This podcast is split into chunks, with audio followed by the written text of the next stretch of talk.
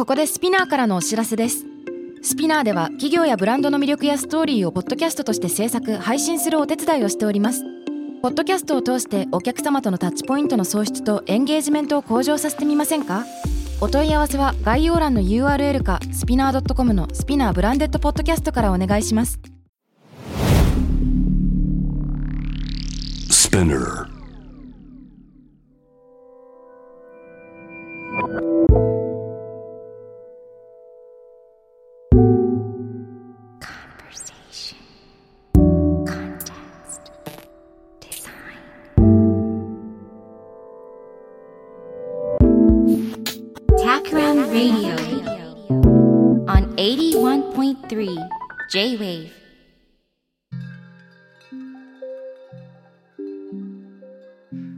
渡辺幸太郎がナビゲートしている J-Wave Takram Radio 今回のゲストは株式会社耳ぐり代表取締役 Co-CEO の安西祐樹さんですよろしくお願いしますよろしくお願いします。Co-CEO でいいですか？はい、合っております。共同 CEO みたいなそうですね。あの CEO が2人いるっていうところなんで、共同代表という意味です。なるほどでございます、い、やーあのね安西さんと私との直接の出会いははい。つい先日、はいあの PXTX22 うん。2022のイベントで、うん。あのカンファレンスで同じセッションに登壇しましたよね、うん。そうですね。あのタイトル名なんだっけ？えーっとね、チームで育むウェルビーイングです。うん覚えてた？覚えてます。愛からウィーの視点へ、うん、みたいなやつでしたよね。そうですね。チームに関するカンファレンスでしたね。ゼンテックの石井さんとうん我々3人で。うん。うん。で、直接お会いするのはそれが僕たちは初だったんだけど、うんまあ、僕はあれです。あの、ご本で、はい。そしてブログ記事などで、うん。うん。安西さんは常に注目しておりました。あ、ありがとうございます。いや、でもね、こちらこそですよ。なんでなんでいやもう当然ながら、まあ、デザインに少しでも関わる領域で会社を立ち上げるからには、うん。やっぱタクラムというあこうトップに君臨している デザインファームをね知らないわけはないんであ、いやいやいやいや。はいだからトップっていうか、なんかデザインのようでデザインじゃないようでみたいな、うん、なんか分類不能だから同じ山にいないみたいな感じかな。あーでもそうかもしれないですね うんなんかねあの意識しながらも意識しすぎないみたいな,、はいはいはいはい。なんかそんな立ち位置に感じていましたけどね常に、あのー多分えっ、とね耳ぐりさんファンもいればうん。ね初めての人もいるかもしれないので、うん。よかったら最初にあの普段どんなお仕事をしてるか教えてもらっていいですか？あはい。私たち株式会社耳ぐりという会社は今約50名ぐらいの企業なんですけれども、うん。まあ、コンサルティング会社でもあり、まあ、事業会社自分たちでサービスをやってる事業会社でもあり研究機関でもあるみたいな、うん。まあ、ミックスの会社なんですけども、まあ、主な、えー収益源はコンサルティングになっていて、うん。まあ、数百人数千人のベンチャー企業から、まあ、こう何万人とかの大企業を相手に、まあ、組織のコンサルティングをしていくっていうのが主な領域になってますね。じゃあ新規事業系とかよりうん。割と組織の課題とか、うんそういうのを扱うことが多いんですか？そうですね。なんかこう単発で新規事業立ち上げとか、サービス開発とかプロダクトだったりとかそれこそタクラムさんと被るような領域をやらせていただくこともあるんですけど、まあ、主に経営戦略があって、うん。まあ経営戦略に基づいて事業戦略とか事業計画立てるじゃないですか。うん。でその事業戦略に基づいて本当は組織がどうあるべきかとか、ふむふむ。まあ、人材をどういうふうに組織の中で配置して、うん。どういう人を採用してどういう人を育成してすなわちどういう人を評価して、っうん。ていう評価制度だったりとか育成制度ってつながってるべきなんですけど、うんそうですよね。大体こう経営戦略と事業戦略つながってるんだけど、うん。その下の組織戦略がつながってなくて、うん。なんかやっていきたいことに対して評価制度が合ってないとか、うん。あとはまあ育成もこうその場しのぎ的になんかエンゲージメント社員のやる気が下がってるから上げないとワンオンワンだみたいな感じで、うん。結構モグラ叩き的になってたりするんですけど。対症療法みたいになっちゃってる、うんなんかそういう組織課題のところでブツってなんか背骨が切れちゃってるみたいなことがあるんで、なるほど。まあ、そこを整えてあげるみたいなのが、まあ、我々のこだわりであり強み。ああ面白い。うん。面白いなタクラムでも企業のミッションビジョンパーパスとかを設定する中で、うん。やっぱり評価の部分とか、はいはい。コラボレーションのあり方に入っていく部分はあるんですけど、うんあのーやっぱり時間がかかる取り組みでもあるじゃないですか。そうですね。あと関わる人も多い。うん。うんなので難しいなと日々思ってるんですよ。うんうんちなみに安西さんがそういう組織のプロジェクトを受ける時って企業のどういう人たち、うん例えば部署とか、うんうんあのそれが代表レベルなのか現場レベルなのかとかその辺ってどういう人とやり取りするんですか？えっと、今話したようなプロジェクトは結構上の人の方、ことが多くって、まあ、経営に近いところとか、経営企画とか、うんまあ、あとは、あの、人事に関する役員うんだったりとか、まあ、あるいはデザイン組織を持っている CDO の方うんだったりとか、まあ、役員クラスとか、まあ、人事の上の方に入っていって、比較的一部署の中の問題解決するっていうよりかは、ちょっと部門横断で、はい。組織の課題をつなぎ合わせながら解決していくみたいな、うん。そういうのが多いですね。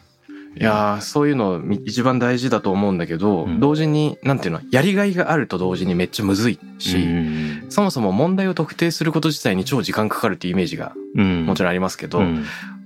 プロジェクトのスパンって1個どのくらいでやるんですか？そうですね。まあ、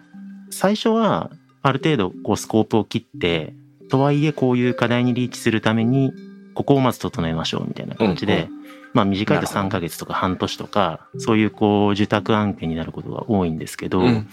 うんまくいってると、まあ、ほぼ、えー、これを納品したら終わりっていう形じゃなくて、まあ、準委任契約とかって言ったりするんですけど、うんうん。なんかある特定のところに入り込んで、まあ、継続的にずっと伴走し続けるみたいな形で、まあ、年度単位で契約しながらも都度更新してって、なるほど。比較的中に入り込んでサポートし続けるみたいなのが最近は多いかなおーめっちゃ面白いですね、そういうの一番大事ですようん。ね、なるほど。で例えばこういうので具体的にこういう組織とこういうのをやったよって言えるやつあるんですか？最近公開しているやつだと、例えばマネーフォワードさんうんっていう会社、めちゃくちゃ今伸びていて、うん。で、マネーフォワードって多分家計アプリとかで馴染みがあると思うんですけど、はいまあ、今急成長していて、ちょっと正確なあの人数の数値とかは僕責任持てないんで言えないですけど、めちゃくちゃ伸びていて、で、新規事業とかサービスとかも数十っていう形でかなりもう事業多角化をしていて、うんこの事業多角化する、つまり最初のサービスが当たってスタートアップでバーンっていくじゃないですか。で、その後こう資金調達したりとかして新規事業を立ち上げてって、うん扱っていく事業が5とか10とか増えていく段階。ここで一番こう組織が難しくなるっていうか経営が難しくなるところだと思うんですけど、はい。結構このタイミングに我々が読んでいただくことが多くて、マネーフォワードさんもまさにその状況において、まずは我々が、えーデザイン組織って呼ばれているマネーフォワードのデザイナーさんたちの組織の評価制度を策定するっおていうところから入らせていただいて、お結構どういうデザイナー、プレイヤーが評価されるかとかはある程度あっても、うん。マネージメントとしてどういう人たちがデザイン組織をマネージメントすべきなのかとか、どういう人が評価されるべきなのかとかって言語化されてないことが多いんで、なるほど。その評価制度策定みたいなことをご一緒させていただいて、で、その後実際にミドルマネージャー育成みたいなことを今もなおやらせていただいてるんですけど、うん。なんか一緒に作るっていうよりかは、いいプロダクト、いいサービスを作る人たちはいて、うん。で、組織化されていて、たくさん事業の種もあって、うん。まあそれがちゃんと健全に回る組織を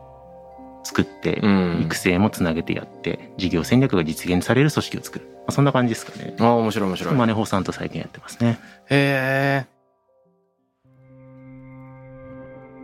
いやー、これね、なんかめちゃくちゃディテールの話を聞き始めたくなっちゃう モチベーションが今湧いてるんですけど、うん。例えばなんだけど僕たちはビジョンとかミッションとか多いから、うん。その行動指針とかバリューみたいな言語化をしをと、その評価制度が完全に一致してないと、はいはい。日々の何を目指すのかっていうのと、何によって評価されるかみたいなのが不一致になっちゃうから、うん。さっき言ってた経営指針レベルと、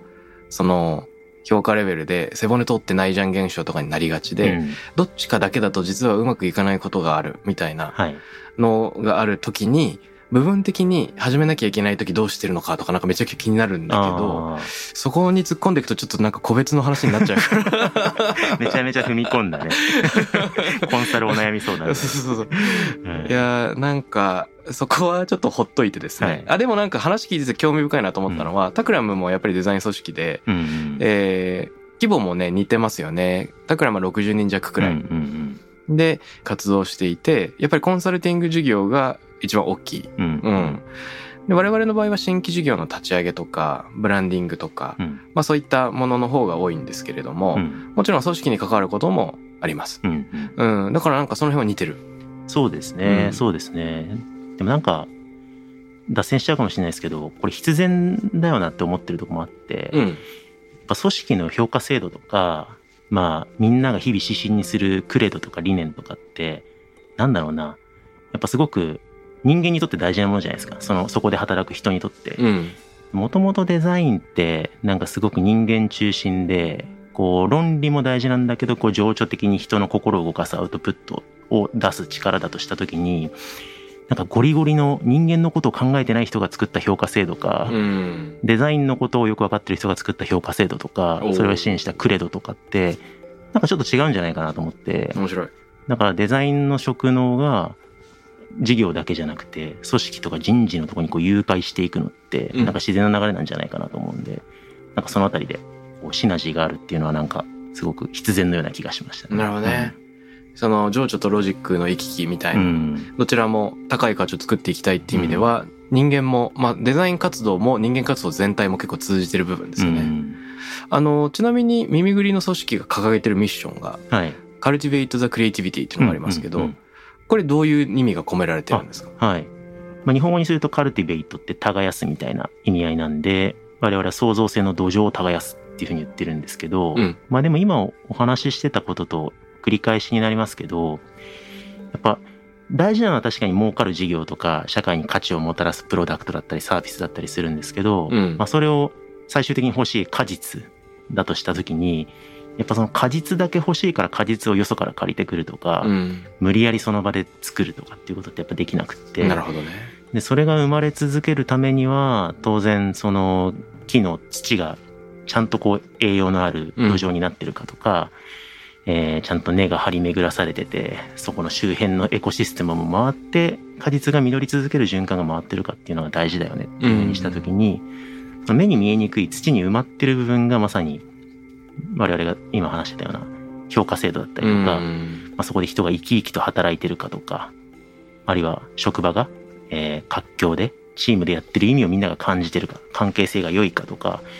なんかそういう、こう、ついつい、えー目に見えない、軽視されがちなところからちゃんとやんないとうん、想像性って実らないんじゃないか。そこから我々やっていきたい。そんな思いですかね。なるほど、なるほど。いいですね。あの、耕すっていうメタファーが出てきますけど、実はタクラムも似たようなことを考えていて、うん。タクラム、以前、ロゴマークみたいなのがあって、うん。えー土壌を耕している人の絵だったんですよ。あ、そうなんだ。はいこれ結構創業当初で、な、外に公開するっていうよりも、社内で流通していたワンポイントのあの絵柄なんですけど、うんまさにタクラムって日本語のタクラムから来ていて、うんうんえー企業の木で、タクラムっていう言葉は、あの、企てると同じで、うん企てるは、桑を地面に立てるなるほど。ところから来ている。なるほど。で、これ、カルティベイト・ザ・クリエイティビティですね。あまさに。本当ですね。はい。まさかそんなところでをつなが重なりがあるとは。ううんん。なるほどな。で、これやっぱり農耕の活動っていうのってすごく面白い、まあ、メタファーだなと思うのは、やっぱり長期目線に立っ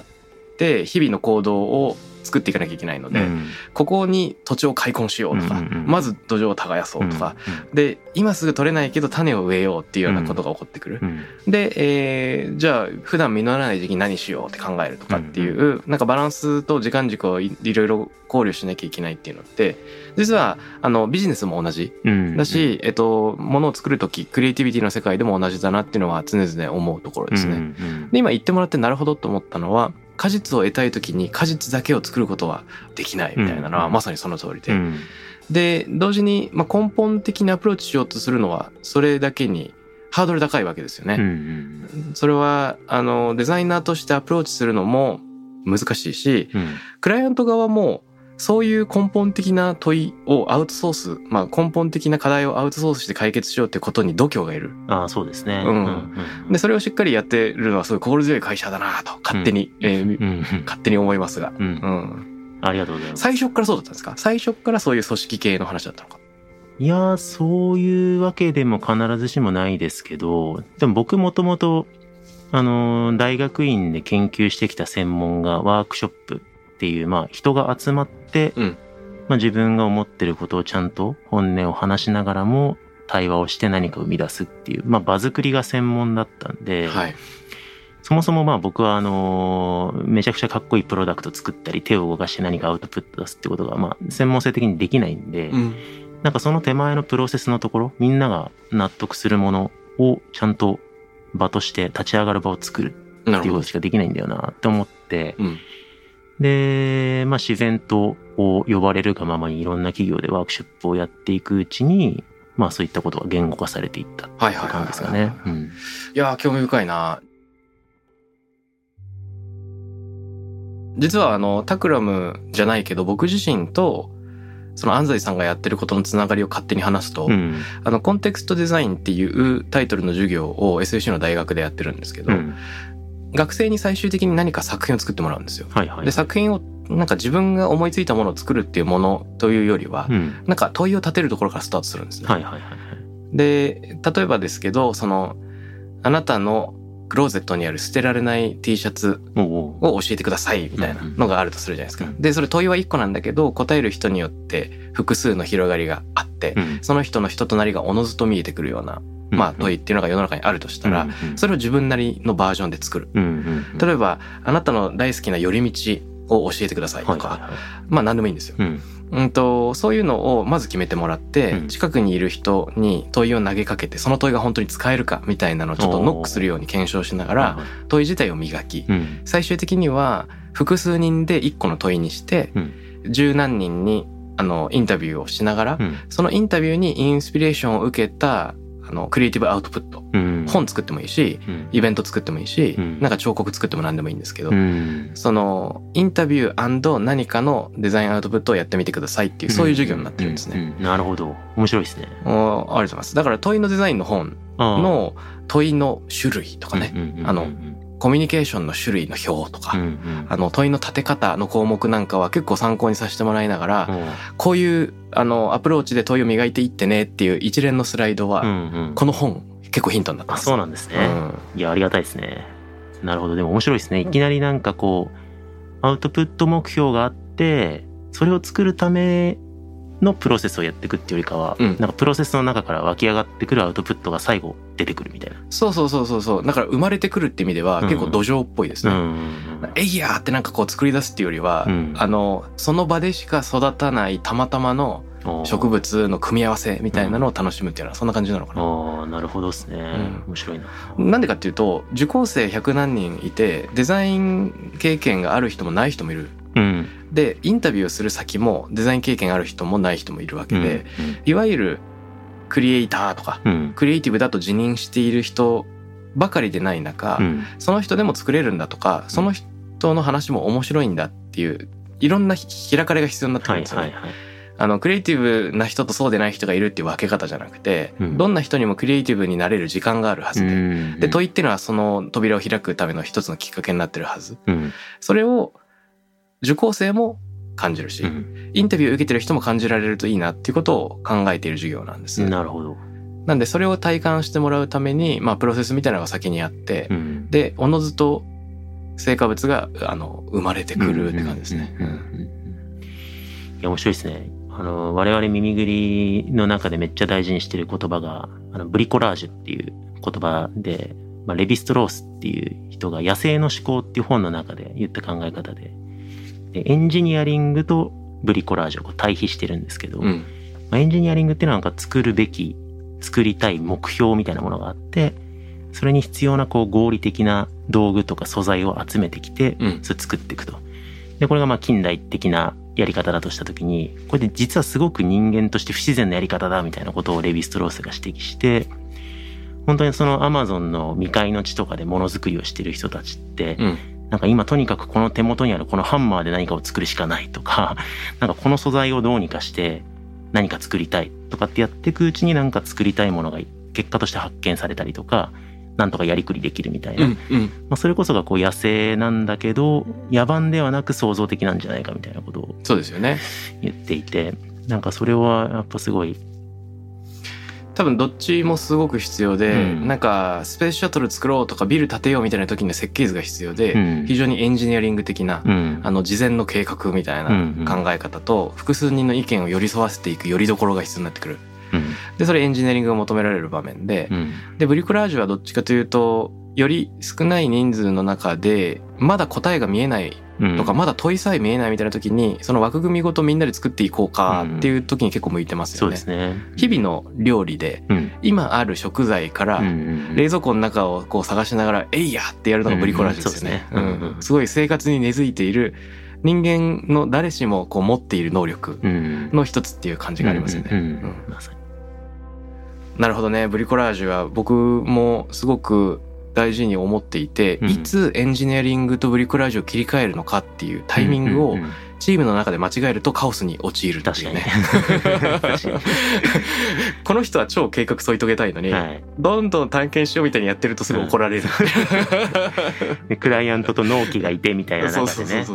どれぐらいこの衝動的にやるかはなかなか悩ましいところですけど。そうなんですよね。うんいやこれは大事なテーマだな。うん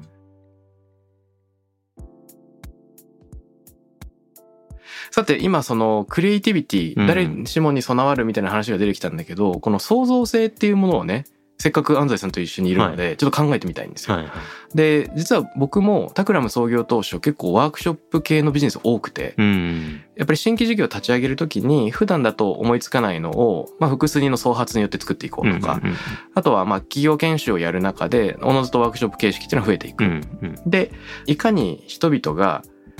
例えばあの一見合意してるように見えて、うん。頭の中で想像してるものが全く違うかを可視化するワークショップとか、はいはいはいでその差分をこそクリエイティブの源にしていくワークショップとか結構自分で作るのが好きで。ってなってくると普段シャイな人にいかにあの前向きに心を開いてもらえるかとかね喋ってもらえるかみたいなすごい大事になってくるから、うん。まあそういうことが最終的に今のコンテクストデザインっていう仕事につながってくる入り口にあったわけなんですね。ううなるほど。でワークショップってキーワードアンダーさんもおっしゃってたわけだけど、うんこの、まあ、クリエイティブを辞任する人そうでない人はい。が集ってる時にどうやってクリエイティビティを解放してもらえるのか、ううんん、足かせを外せるのかっていうところは僕自身も日々考えてることなんです。うんうんうんそもそもクリエイティビティとはみたいなところからちょっと安西さんの考え聞いてみていいですか？うんああなるほどですねこれは僕の考えでもありアカデミックで言われてることの整理でもあるんですけど、うん。結構創造性ってアカデミックレビューしてもめちゃくちゃいろんな定義が引っかかるんですけど、うん。結構今言われている整理では、まあ、3つとか4つに分けるのが主流なんですけど、まあ、うん。3つで整理すると、まあ、ミニクリエイティビティリトルクリエイティビティビッグクリエイティビティみたいに、まあ、ミニ C リトル C ビッグ C って言ったりするんですけどほうほう。mini C っていうのは、まあ、極めて個人的で、うん。プロセス的で、うん。なんか日々あなんかこの通り道実はここ曲がるとこんなことあったんだ面白いみたいな多分気づきも含まれるしなるほど。なんかちょっとしたところであこういうやり方するともうちょっとうまくいくんだみたいな。うん。例えば Slack とか Notion の使い方こうやって使ってたけどこうやって工夫すると生産性ちょっと上がるなとか。うん。なんかそういう自分の日常の中でのちょっとしたクリエイティビティがミニ C で、うん。で先にビッグ C に行くとビッグ C っていうのはもうちょっと結果志向ではいでもうちょっとこう評価が社会的になされるものでうん。すごい誰も作ったことない作品とか、うん。社会を革新的に変えたビジネスモデルとか、うん。まあ、そういう、あのーいわゆるイノベーションって呼ばれるようなものがうん。ビッグ C って言った時に、リトル C っていうのはちょっとその間ぐらいですかね。はい。プロセス的でもあり結果的でもあり自分にとっても新しいし、まあ、チームに何か貢献するとか、うん。他の人に何かもたらしたりするとか、まあ、そういうようなものが中間に想定されるって言った時にうん。結構このグラデーションかつこれって連関してるよねみたいなところが重要だと思っていて、面白い。だからいきなり個人が日常のところでパッと誰も思いついたことないアイデアを思いつくって多分あんまりなくって、うん。けれどもその日常の中のちょっとした思いつきとかいやそれやってる人100万人ぐらいいるよとかっていう話をいきなり突っ込まずに、うん。その人がちょっとした日々の気づきとか、はい。なんかやり方変えてみるとか、うん。そこ許容されないとバットを振らなくなるとホームランが打てないのと同じで、うん。そこってなんかこう重なってるなと思うんですけど、うん。まあ、そういうふうに創造性はまずグラデーションで定義されていて面白い。僕にとっての創造性は組織の中でこのそれぞれのさ各層の創造性が、うんまあ、循環してちゃんとつながってる状態を組織が創造的である状態で置いてるって感じですかね。ああなるほど、うん。じゃあやっぱり基本的にはその各層っていうのが今分かれてる前提みたいなのがあるんですけど、うん。これがティールっぽかったらとかうん。もっとちっちゃい組織だったらどういうふうになるんでしょうかね。あーでも組織のうん。階層とか構造っていうよりかは、うん。なんか一人一人が日々の仕事の中でうん新しいことを試していたり、はい。そのプロセスを楽しめてるかっていうミニ C の発揮と、そそれがあのそうは置いといてはい。他の人に対して何か仕事を通して貢献する創造性とか価値とかにつながってるかうん。それはチームの中でコミュニケーションしながらあそれいいねってなってちゃんとじゃあそれちゃんとアウトプットに込めようよっていうふうになって、そこの回路がつながってるかはいっていうところとでそれがちゃんと中長期的に見た時に組織だからこそできるビッグなアウトプットにつながりうるのかとかつながってるのかみたいなところの回路が切れてるないかどうかっていうところなんでまあ階層構造が組織にあるかないかっていうのとは関係なく個人かチームかうん。組織としてなのかみたいななんかそんなイメージかなと思いますね。あ個人の活動がチームにつながりうるし、うん。その逆もしかりっていう循環が起こっていれば良いと。そうですね。逆もしかりで組織がすごい世の中にない新規事業プロダクトを生み出すからこそ個人がやってみたいことが増えてじゃあ俺これやってみようかなってなるっていうふうにビッグ C がミニ C を刺激することもあると思うんですけど、はいはいはいはいはい、うん。なるほどね。興味深い。このミニ C リトル C ビッグ C っていう表現自体僕知らなかったんですけど、うん。ちょっとアカデミーあの最新事情に大変疎いわけなんですが 他にこのクリエイティビティ業界で言われているなんか新しい知見みたいなのってあるんですか？ああでもそれで言うと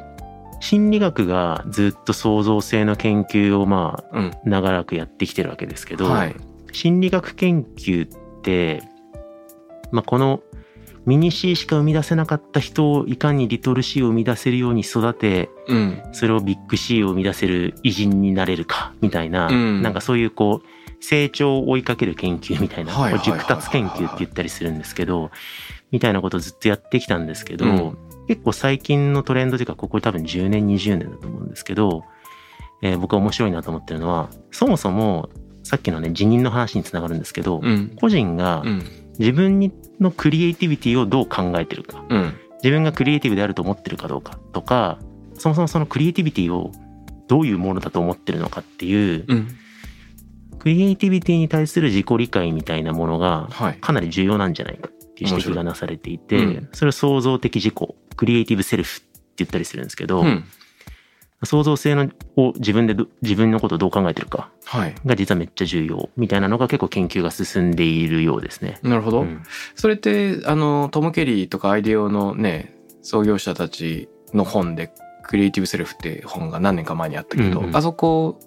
ともつながってるものなんですか？つながってます。あのー研究領域的にはもともと立ち上がりつつある時にその実務畑で非常にインパクトのある、えークリエイティブコンフィデンスっうん。ていう考え方とかが創造的自信みたいなことが出たのもあってそれもあってここ10年で研究がよりガンって進んだみたいな。なるほどなるほど。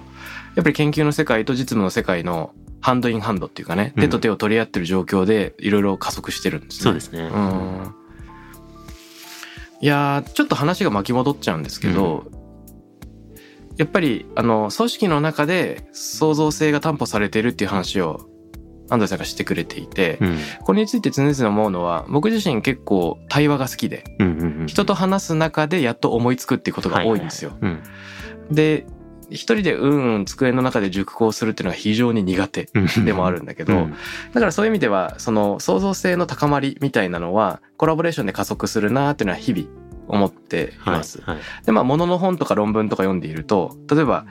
この越境する認知科学シリーズに創造性はどこから来るかみたいなのを読んでると、うん。まあ他の人が作業している様子を客観的に見るとめちゃくちゃ刺激があるよとか。コミュニケーションを取る中でお互いがやろうとしていることを言語化すると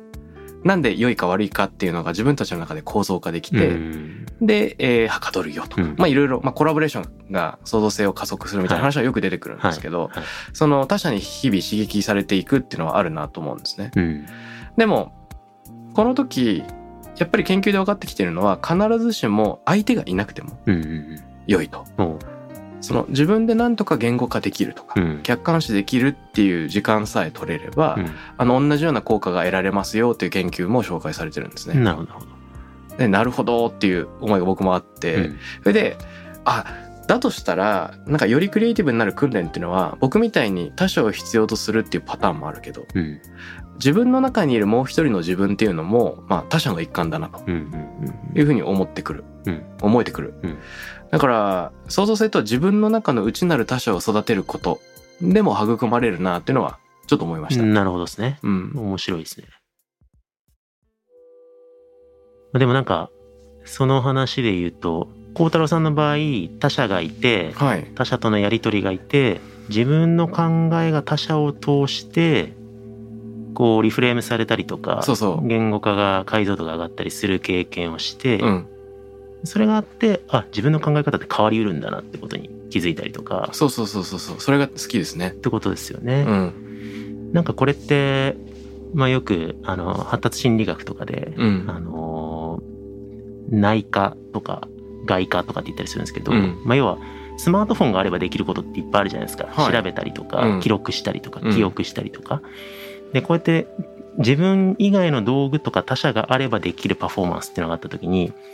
ずっとスマホに頼り続けるのか、やがてスマホを使っていくうちに自分ができるようになっていくのかってはいいう両方の軌道があって、はい。人間って賢いんで両方選べるんですよね。うん自分の記憶力が頼らないと。これいちいち記憶せずに漢字はもうスマホで調べようと割り切ったらもう漢字を覚えなくて済むんですけど、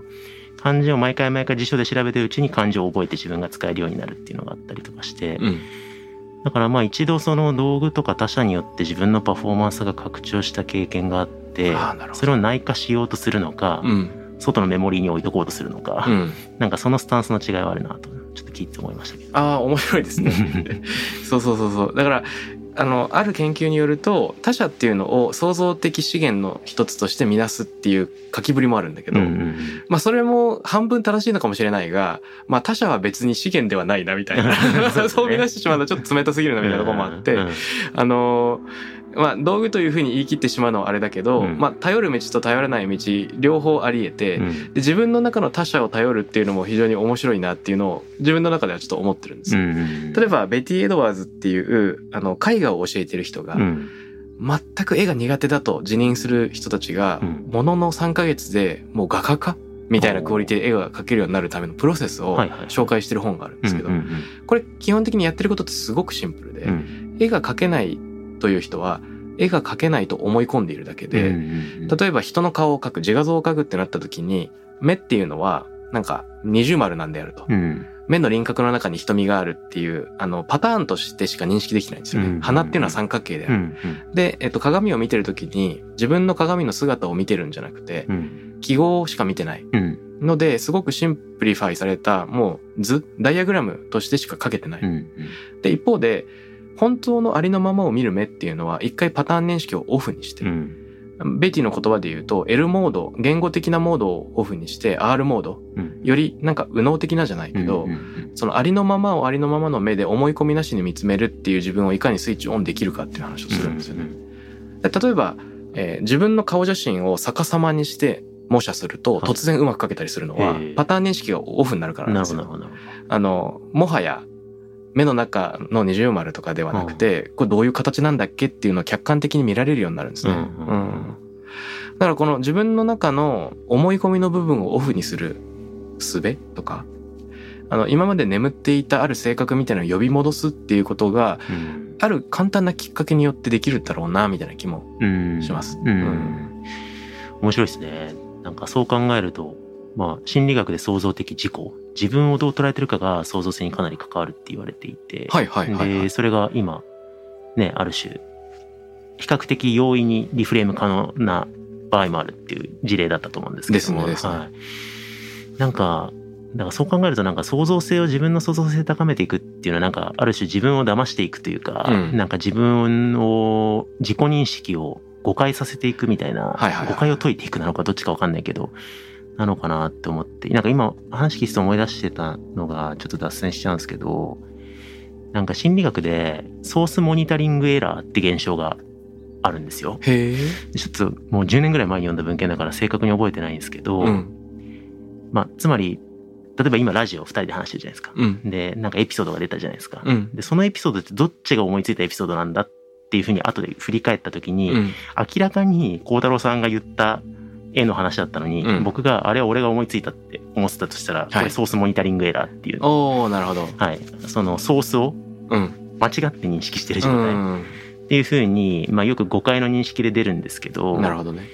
結構僕創造性が開花される時って集団で何かアウトプットを出したりそれこそ対話で何かをした時にそれこそさっきの対話とやって何か思いついたって言った時に、うん。2人とも自分が思いついたと思ってる状態って結構いいなって思うんですよね。うん僕も同じように思う。はい、なんか結構いいプロダクト作ってるベンチャー企業とかに行って「あのサービス誰が立ち上げたんですか?」って言うと、うん。あれは俺が立ち上げたんだよって人がめっちゃ膨大にいるみたいなこと結構あるあるあるある じゃん。代理店とかにもよくある。そうそう俺が作ったみたいそうなそう。それがねちょっとね詐欺っぽいのが入ってたりすることもあるかもしれないけど あれ俺詐欺的な、まあ、でもなんかある意味健全だなっていうふうに思っていてなんか自分が出したのが一緒に出したのがわけわかんないような経験を通してなんか自分ってもしかしたら創造的なのかもって、うん。ある種勘違いしていけるかどうかが結構重要なんかなとかって思ったりしましたね。いや面白いな、これ実はあの僕自身も時々ワークショップでやるんですけど、はい。例えば34人でアイディアを出し合ってこの企画やりたいっていうのを相互プレゼンする。うんうんうん、でどれか1個選ぶとするじゃないですか、はい。でその時にこのアイディアをプレゼンしてもらった後、うん。全員深く理解しましたっていう状況少なくとも彼らがそう言ってる状況を作った後、あの全員にどういう企画だったかっていうのをアンケートに記入してもらうんですよ。でせーので開示するとみんな全く違う答えを出してくるっていう状況がある。なるほどそれ自体が超面白いんですよ、はいはいはいはい。で結構自分なりの好みとか願望を投影しちゃってるっていう状態が無意識で起こっている。うんでそのズレをえー正解と間違いで分けるんじゃなくて、うん。このズレの中にうん。新しい何か種がないかっていう視点でうん。見返すっていうのをやって、うん。うんで新しい企画に揉み直す。うん。で最後の儀式がプレゼンターを入れ替えるっていうのをやるんですけど、はいはいはい。あの最初にアイデア発案した人は一切喋っちゃいけない。うん。で残りの3人で元々の発案者じゃない人たちが部屋全体に向けてプレゼンするっていうのをやってもらうと、うんうんあの非発案者の3人はうん。もう俺のアイデアみたいな感じになるじゃないですか、うんうんうん。自分がそれによって評価されるし、はいはいはいはい。語り直すから、はいはいはい。で逆に発案者の人は自分が思いついたはずのものが変貌を遂げて、うん全然違う奴らが自分ごとで語ってるっていうのを見て あの関係性の統治が起こる。うんうんうん。でこれは組織のあるあるだと思うんですけど、うんうん。他人が作ったものは愛着が持てないっていうデタッチされた状態。うんこれもったいないし。うん。あと自分が作ったものは変えてほしくない。大事に温めたいっていうんうアタッチされすぎた状態、うんこれをどちらも解きほぐして入れ替える必要みたいなのがあってそれをあの解きほぐすような工夫としてたまにこれやるんですけど、はいはいはい。はい結構ね面白いです、ううん。んなるほど。面白いですね。そうするとあれこれ俺が作ったんだっけとかあれこれ俺が思いついたはずなのにみんなの作品になったなみたいなのが意外に短時間で訪れる。はいはいはいはいはいなるほどね。それすごいいいですね。やっぱなんか自分のそれに対して貢献度100%で何パーセントって言った時にうん。多分足して100超えちゃうんだろうなと思うんですけど。確かに確かに。面白い面白い。なんか多分それが創発なんだろうなとかって思ったりしますけどね。いいですね。うん。うん。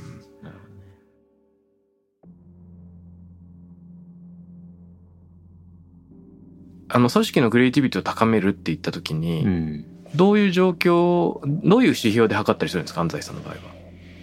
指標、そうですね。これはまあ、測ろうと思えばサーベイできるとは思うんですけど、うん。あんまり定量的に測ろうとは思っていなくって、うん。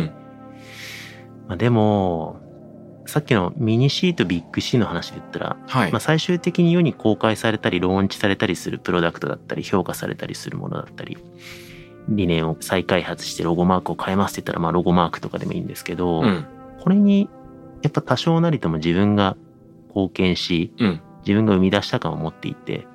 納得できてるかどうかって結構重要だなと思っていて、ですね。うん、そこがやっぱ途中のプロセスでどっか切り離されていると、多分どっかで最初の段階に自分の内発的な衝動みたいなものを蓋にしたままうんこのプロジェクトに加担してたのかなとうか、ん。出したんだけどどっか対話のプロセスで 1+1+1 が5とか10にならずにうん。そのどっかの1が消えたまま誰かの意見が採用されて勝っちゃったのかなとかなんかどっかの回路で途切れた結果人とアウトプットことがつながってないみたいなところ起こるんだよなと思った時に、やっぱそこのつながりは一つ指標にしてるなと思いますけど、なるほどね。うん、やっぱりこれも個人のスケールとグループのスケールっていうのが体感として連動している。影響を及ぼし合ってるって状況ですね。そうですね。うん自己効力感まあうんだまあその間の層で、チームでさっき対話っておっしゃいましたけど、まあ対話的な関係性があるかどうかうん。っていうところも一つまあ指標になると思いますね。そっかそっか。うん。例えば自分の意見が聞き入れられてると思うかどうかとか、うん自分があるプロジェクトに貢献できたと自覚できてるかどうかとか、うんまあそういったところがありそうですね。そうですね。うん。これ、簡単に炙り出すというか、なんか手っ取り早い方法は、うんやっぱマネージャーの振る舞いとか、マインドを見るのが分かりやすくって、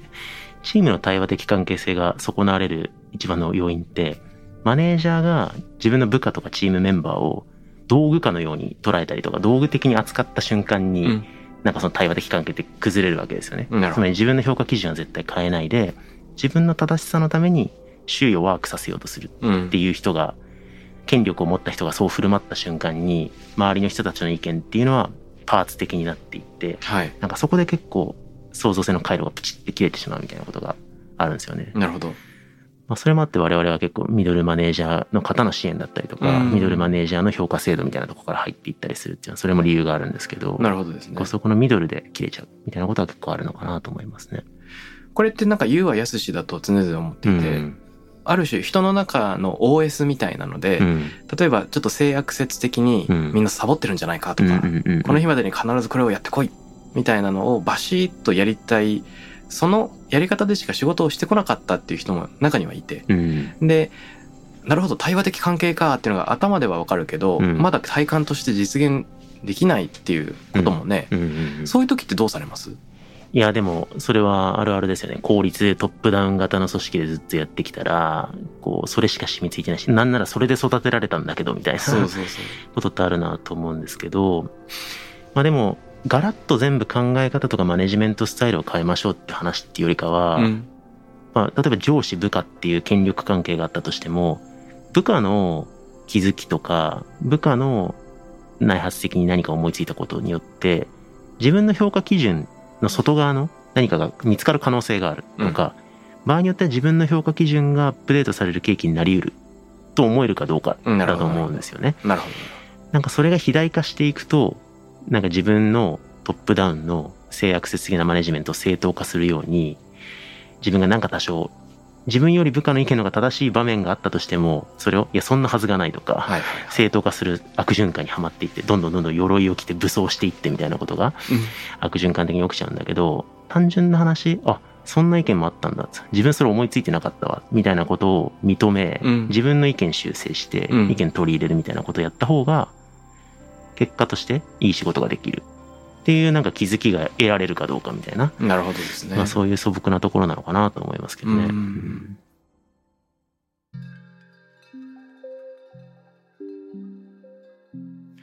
今の話聞いてふと思い返したのがある認知心理学の実験で他人が作業をして例えばパズルを解くうん。作業をしてる時にあの他の人がそれを見る。でうん。他の人が過去に解いた経験を話すっていうあのやり取りでこういう風にやったら解けるよっていうアドバイスと。これは絶対やんない方がいいよっていうアドバイスがあった時にあのドンツやらない方がいいことを話す後者のパターンの方が成績がいいっていう結果があるんです。うん。これ面白くて、うん。で、えっと、論文執筆者の解釈としては、うん。基本的にはあのこれをやれあれをやれって言われると思考停止に陥っていく。で一方でこれをやるなって言った時にそれをあることあ失敗ルートは取らないけど、うん。じゃあ成功ルート自分なりの成功ルートは何なのかっていうところは結構思考の余地があって、うんそこにあの自主性が育まれていく。なんか適切な制約みたいな中でこれは絶対やっちゃダメだけど他に何ができるか、で、えっと思考が深まって成績が良くなるっていうような分析をしていましうた。ん。だからなんかあのドンツの力とかね失敗から学ぶ組織っていうのはこの辺からも実はクリエイティビティを高める工夫なのかもしんない。ああ、面白いですね。なるほどですね。まあ、そうするとなんかアドバイスもね、うんあの、自分の失敗経験に基づいてアドバイスできるから、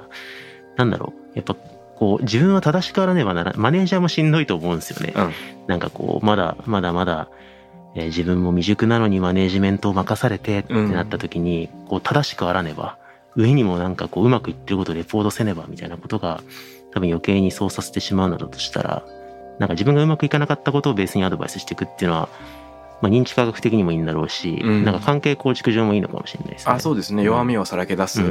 方がむしろなんかそのその人自身の精神的な強さとか成熟さでもあるしね。うん。うん。なるほどね。このクリエイティビティ、えー僕自身いろんなものの本を読んでましたが、安西さんが知っている最新の研究とかね、アカデミアの情報で知らないことが多々あったので、たくさん良い刺激をいただきました。あありがとうございます。で、さっき言ってくれたミニ C、リトル C、ビッグ C みたいなのは、うん結構、あの、企業活動、研究活動の展開、何を目指すのかみたいなところにも、いろいろ聞いてきそうだなと思ってて。うんうんで、来週はぜひ、その研究とか、その世の中との関係の作り方っていうのを、うんうんまあいろいろ安藤さんに聞いてみたいなとはい思っております。はい楽しみにしております。ということで、第1週安西さんとのお話でした。ありがとうございます。ありがとうございました。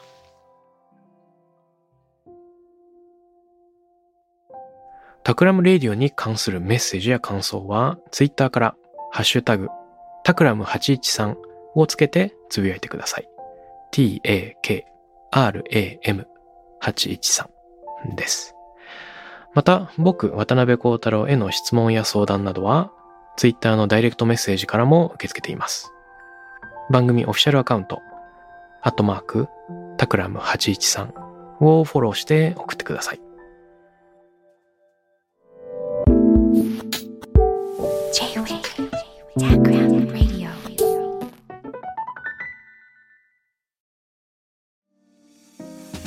ここでスピナーからのお知らせです。